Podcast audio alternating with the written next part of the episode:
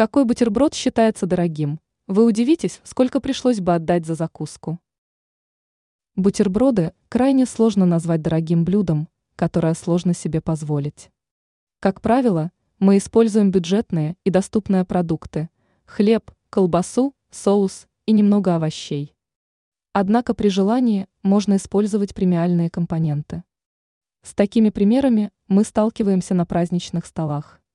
Но все равно этим закускам далеко до лидера рейтинга.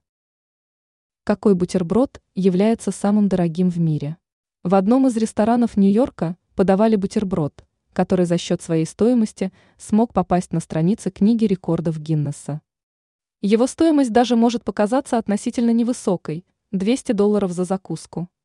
Для ее приготовления использовался особый хлеб – который производился по французской технологии с использованием шампанского и съедобного золота. Также в составе бутерброда фигурировало масло трюфеля и особый сыр, который производился на основе молока редких коров. Так как блюдо не пользовалось активным спросом, то его готовили только на заказ. Однако позже самый дорогой бутерброд и вовсе исчез из меню.